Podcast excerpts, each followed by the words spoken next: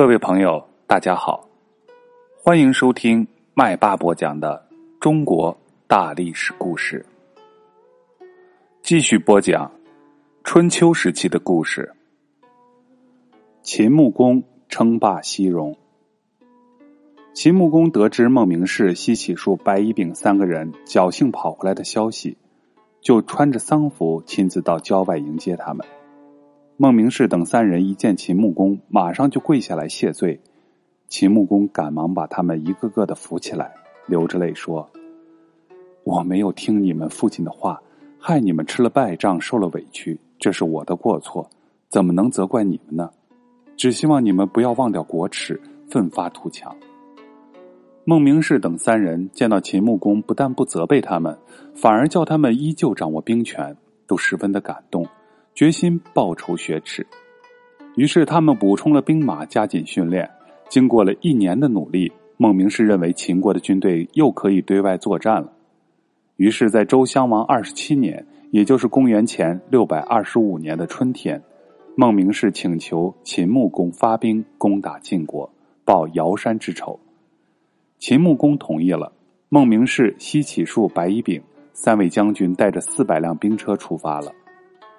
晋襄公自从放跑了孟明氏之后，总是坐卧不宁，耳边老想着孟明氏所说的“三年之后亲自道谢”这句话。他加紧进行军事训练，每天都要派出探马出去侦查，时刻警惕孟明氏前来道谢。所以秦国的兵刚刚出发，晋国迎战的大军便开了出来。两军相遇于彭衙，还没等秦军站稳。晋军便以泰山压顶之势冲了过来，秦军招架不住，孟明视又败下阵来。孟明视本来以为这次准能打败晋军，没想到还是自己吃了败仗。他想，上次瑶山失败是因为中了埋伏，还有话可说；这次失败还能怪谁呢？他觉得这回没脸再见秦穆公，即使回去了，秦穆公也绝不会再宽恕自己。可是没想到，秦穆公依旧派人到郊外迎接他们三个，并且又把失败的责任全都揽在了自己身上，还让孟明视继续掌握军权。经过两次的失败，孟明视认识到自己的本事不够，练兵和作战的方法都是有毛病，于是他变卖家产，抚恤阵亡的将士家属，亲自操练军队，与士兵同甘共苦，准备来年再次伐晋。就在他昼夜苦练的时候，晋襄公又派大将先窃居，也就是先轸的儿子，率领晋、宋、陈、郑四国联军打到了秦国城下。先窃居命令士兵在阵前高喊：“你们已经道谢过了，我们也来还个礼吧！”这可把秦国人气得暴跳如雷，要和晋军拼命。孟明视倒是十分沉着。他知道晋军的士气正高，而自己还没有充分准备好，不能轻易的应战，于是便下令坚守，不许出战。自己还是带领着将士披星戴月的加紧操练。很多人都嘲笑他，有的人说他输怕了，变成胆小鬼了，也有的说让这种常败将军指挥作战太晦气。可是只有秦穆公对孟明视依然深信不疑。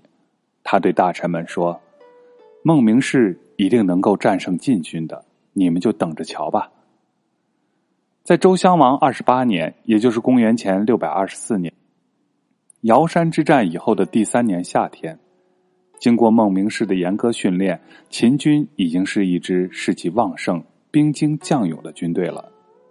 孟明氏请求秦穆公亲自挂帅出征，并且发誓说。如果这次不能报仇雪恨，我是绝不会活着回来了。秦穆公说：“我们已经败给晋军三次了，这次如果再打败仗，我也没脸回来了。”于是秦穆公下令给出征的军队集中了五百辆兵车，装备了精良的兵器，供给了充足的军粮和其他物资。秦穆公又拨出一批粮食和钱财送给出征士兵的家属。让士兵们无后顾之忧，于是都个个斗志昂扬，同仇敌忾。经过这番充分的准备，秦穆公、孟明氏等率领秦国的军队浩浩荡荡出发了。秦军过了黄河，孟明氏下令把渡船全都烧掉，以表示不胜利绝不生还的决心。他鼓励部下说：“这次作战有进无退，大家共同努力。”孟明氏决定自己打头阵，秦军一路上势如破竹，节节胜利。没几天的功夫，就收复了前几次被晋军抢占的秦国城池。消息传到了晋国都城，引起了一片惊慌。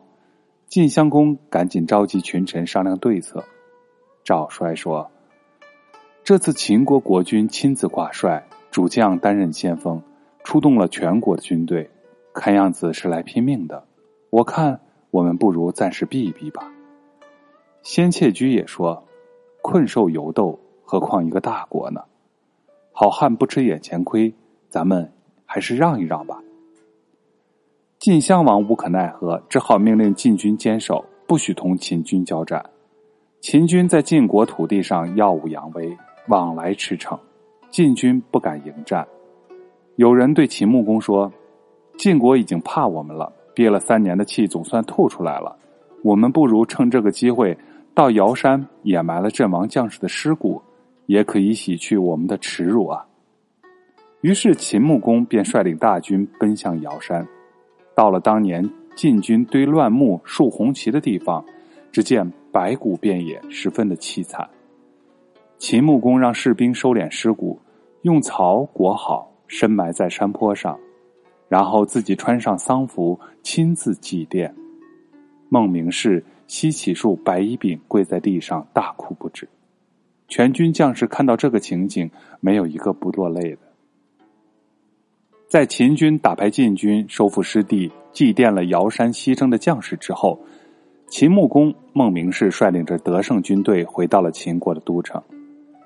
秦国附近的少数民族西戎各部落起先看秦国屡次失败，纷纷自立，根本就不把秦国放在眼里。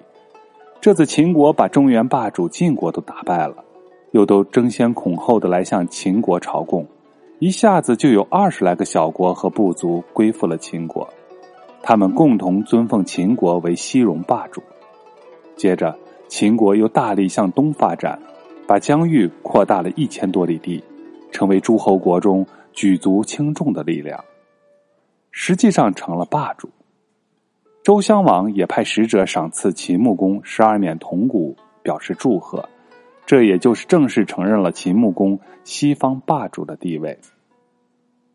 从秦晋瑶山之战到秦穆公称霸西戎，我们可以看出来，孟明氏和晋国交战经过了两次失败，第三次才终于取得了胜利。这个是什么道理呢？优秀的军事统帅指挥作战，关键不在于不打败仗，因为作战失败是难免的。关键是要善于总结经验教训。孟明氏做到了这一点，所以他能够变失败为胜利。其实做任何别的事情，又何尝不是这样呢？